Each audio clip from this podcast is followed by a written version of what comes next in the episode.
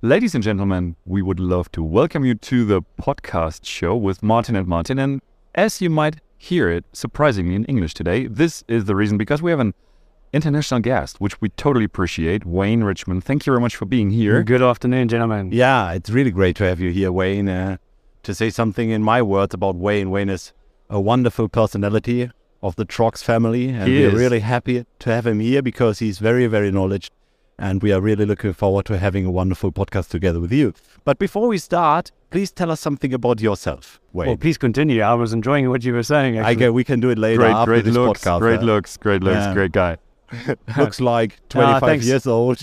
As I was saying before, it's a it's a privilege to be on the Martin and Martin show. So uh, first of all, thanks very much. Um, yeah, my name is Wayne Wayne Richmond. Uh, I've been with the Trox Group now for almost or approaching five years. Uh, based out of China, but uh, involved in the Asia Pacific region. So um, first time to ISH. It's great to be here to see what all the fanfare is about because I've heard much about it. If this is actually your first time on the ISH, It is. The, the pandemic got in the way, right? There were All some right. plans earlier on, but uh, it didn't work out. So And uh, how do you feel? Is it impressive here for you? it is. It is. Other than the fact that I'm standing next to Martin and Martin, um, the ISH itself is. They're growing very another five impressive. bucks, man. Hey, I bet- I've got to get it out of the way before I forget it. um, yeah, the show is very impressive. Um, the stand, the Trox stand, has lived up to the reputation that obviously it's it's always put out there. So it's it's great to see it in person. Maybe you can say one or two sentences about where you come from initially, because as some of you might have heard, he's a native speaker. He is. Um, I'm originally from South Africa, uh, from the East Coast, uh, from the surfing city of Durban. Um, that's where I grew up, and uh, yeah, I moved over to China in uh, about 2007. So I've been in the Asia Pacific region since then, um, and most recently we're now located in uh, Kuala Lumpur, Malaysia. In Malaysia. Yes, All right. Is there like you you're now how how many years in the industry, Wayne? What would you say? in the industry meaning HVAC, Yes. five years. Yeah, Do you like it? I do. I do What do- enjoy it. What do you like? Well, it's necessity. The necessity. Yeah, the necessity, because ultimately, what better industry to be in other than, you know, being something involved in here? It's something that we, we need to survive on. So it makes complete sense to me to be involved in the sort of the cutting edge of how we handle and provide that air.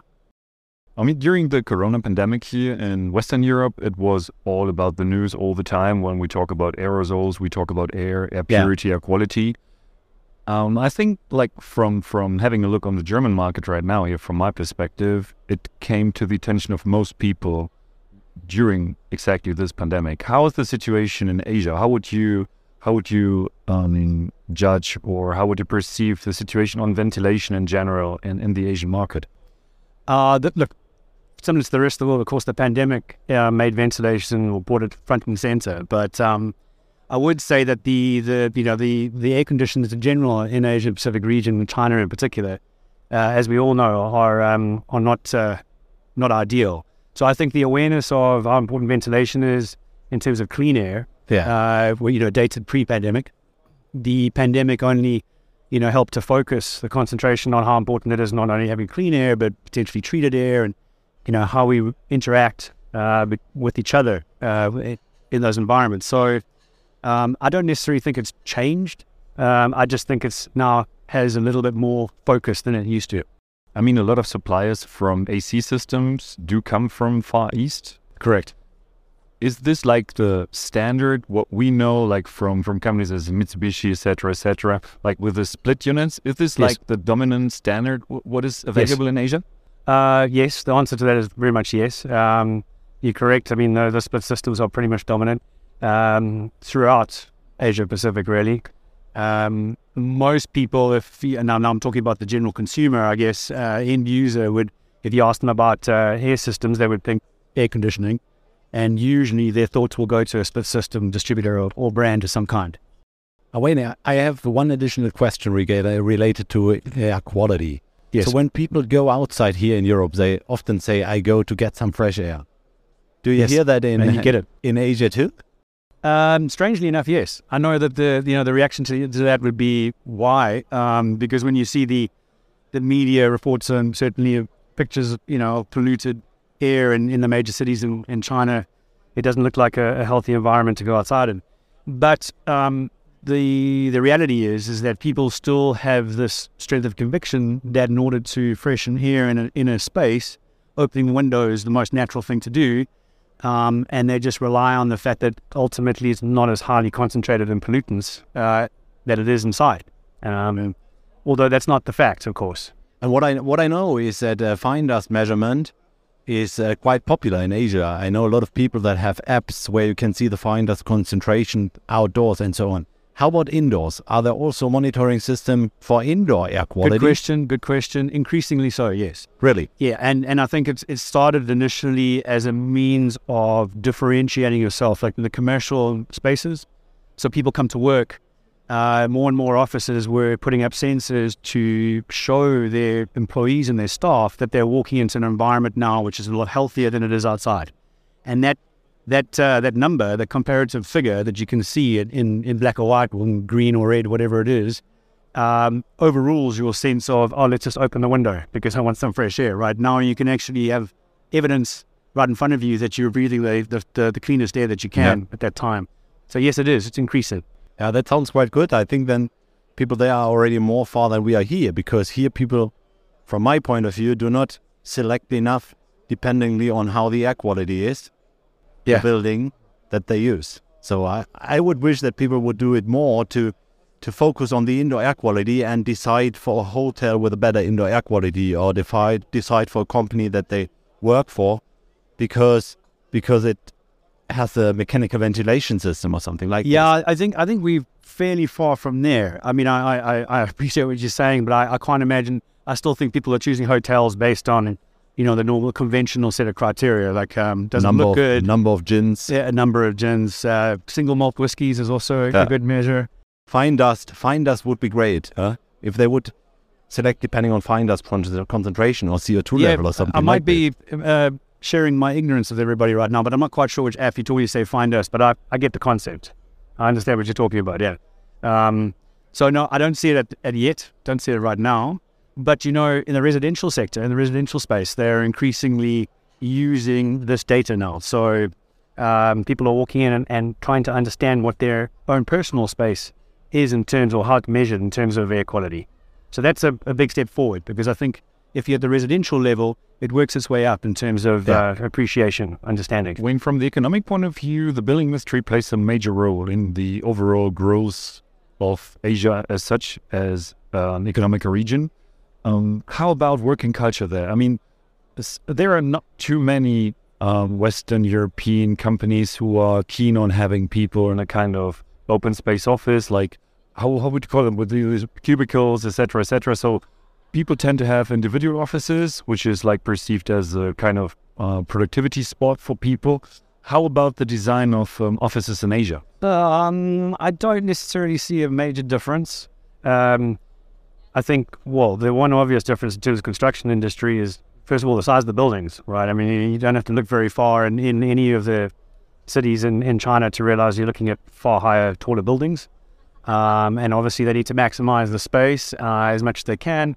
But I don't see a massive difference in, in the approach to the mm. use of space itself. All right. Um, uh, open space offices are, are definitely used, but so so are closed office spaces in terms of do, design. Do employers uh, pay extra attention to the quality of air inside the building related to productivity? I know that Martin had a presentation during the hotspot indoor air here at the ISH on Monday, and he was referring to the extra amount of productivity which is in relation to um, good air quality inside. So you have a higher focus, you can be more productive.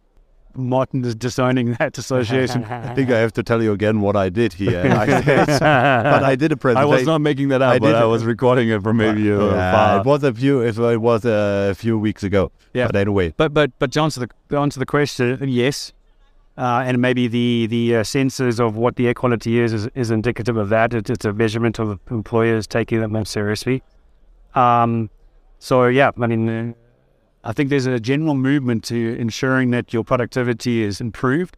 I think in the case of fresh air, it's more still more a case of whether um, people's health is affected, yeah. right? So in other words, they, the absenteeism is reduced, uh-huh. uh, which is a different way of looking at it. You know, I think yeah. more and more now people are more looking at it as a safe environment to get the most out of out of uh, colleagues and co-workers rather than to prevent them from not coming to work. Was there as well a similar movement here as in Europe uh, related to remote work? Is this a thing in Asia? Do people do that? Um, well, we were forced to in many instances, obviously during the pandemic, uh, and I presume that's what you're referring to, right? There's Yeah. a, there was a, a different move, and that that shift, um, for all intents and purposes, there was a very similar shift in, in China, and I can speak to China to some extent because I was Yeah. there during the pandemic. Um, but you know, it's different to to the rest of the world. Coming out of the first half of 2020, China very quickly adopted their their COVID strategy that allowed us ultimately to, I wouldn't say go back to pre-pandemic work ethics or, or approaches, but it allowed us to continue in a, in a in a different fashion to the rest of the world at that time. That being said, of course, uh, as the years progressed, then we saw a number of, of lockdown measures that were uh, required, and those lockdown measures were were definitely uh, forcing us to be remote. We didn't have any choice there. But If we take a look now into the future, Wayne, and uh, Martin, maybe you're an expert on that as well, but I don't know. I'm maybe just guessing. but we had a panel discussion here two days ago where um, some of the experts here from Germany said um, Europe has to watch out due to the fact that China is establishing even higher standards on CO2 emission and they're being more, I wouldn't say sustainable, but more aggressive on these kind of goals and they're setting a higher standard. Is this a kind of thing right now, or is this just like a fear which is not really? No, I, I, I think you, the word that you use is most appropriate is aggressive, um, and I, it, and maybe the latest focus is is uh, reduction in carbon emissions. But I think in general it applies to the philosophy that you find in China uh, across any new strategic approach or direction that they take, where ultimately if the decision is made that they want to be the world's leader in a particular facet or particular feature, they will be the world leader which means that uh, they very quickly move from uh, conceptual stage to execution. And I think the gap between conceptualization and execution is fundamentally different from from the Western world as we know it. And perhaps it's cultural, perhaps it's sort of political. I'm, I can't quite answer that. But you are correct. It's, it's definitely, I wouldn't say a watch out uh, warning because I think obviously everyone benefits from China becoming, reducing their carbon emissions. But it's more a case of take them seriously don't it's not lip paying lip service to the idea of sustainability. They they will develop their own way and they'll execute. In the beginning, Wayne, you said that you like work in the HVAC sector because you see a specific sense of what we do every day. How about the people in China, in Asia in general? Absolutely. That's very much the case. Yeah, Yeah, very much the case, yeah. because we have the same situation here. A lot of people like working in our sector because we say because they say it has a sense what we do. On the one hand, because we bring indoor air quality Yeah, yeah. to people, uh, we have to do with people health. We have an impact on how they feel, and on the other th- on the other hand, we are also um, responsible to keeping the energy demand for that at a minimum. It, is it the same in Asia, or do you see the I don't think it'll be any different, to be honest. I, I do think we've got to, you always want to be careful about um, presuming that people are incre- incredibly altruistic about what their, their motivations are. Um, but I do think that the industry attracts a certain amount of talent that's born out of passion, right? So, um, and I don't think that's any different in China. Um, is just as passionate about about quality air, if not more, than the rest for the rest of the world. Yeah. One last question: Will you come back in two years to ISH? Depends. Are you guys going to be here? Are you going to be rocking those ties? We we we Because if you actually- rock those ties like you are right now, I'll be we, here. we look great in it. Uh, We have to say that with Wayne give them to us at, at the beginning of this podcast. So Two we're very wearing- nice yeah, very two nice ties. But my final question would be, Wayne, It's what just a, would you it's see? another way of China expanding its influence. It's I know, I giving you know, know. When, when, when people see that, they they see that you have owned us, and Yeah, we owe yeah. you, right? It's like that. Another question would be, Yes, what what would you say is one of the main trends we will be looking at at the ISH 2025? Cool. ISH 2025. That's a that's a tricky one for me. I can tell you uh, where China is. That the, the direction that China is definitely heading is how we improve the energy um, consumption energy, how we promote energy saving Yeah. in the construction and design of our, our components. Now, it might seem somewhat dated given the fact that Europe's probably well ahead on that. Um, but as I said before, when when China tends to focus on a particular subject or feature, they'll take it to a new level. So I do think that perhaps in some ways um, ISH will reflect that general movement. Um, so I do expect that the, the the energy will be a very important subject. To be honest, I still have one additional question. Seriously? Because one top trend that we see here is sustainability. And I would be really excited to know whether sustainability is also a topic in Asia right now. Uh, front and center in many ways. You know, the, the certainly from a from a from a Trox perspective, um, you know, the subsidiaries in, in the Asia Pacific region take sustainability very seriously, and um, we follow and align with obviously the, the group policy in terms of uh, a good way to measure it. I think is also the um, increase in electric vehicles. I find very interesting measure is just to see you know what the um, how many are increased selling, how many you see on the road. In China, literally now every third, second or third car is electric. Okay, so Um, and the infrastructure behind it is substantial. There's no question that they've turned a corner now, and there's there's no heading back. That's uh, very good news. In other countries like Malaysia, Indonesia, Southeast Asia in general, the adoption rate is a little bit less. Um, you know, there's still some question marks around uh, the the uh, usability of electric vehicles. And to be honest, that's not a question of the vehicle itself or what it emits or doesn't emit. It's more a question of infrastructure. It's the practical living that really is the question mark. How do I get from A to B, but I don't have a charger halfway between the two? Um, so I think we've got work to do there. The governments have work to do in terms of investment. Once that happens, um, I think everybody's ready for it. They just make make sure that their lives are not negatively affected by it. No.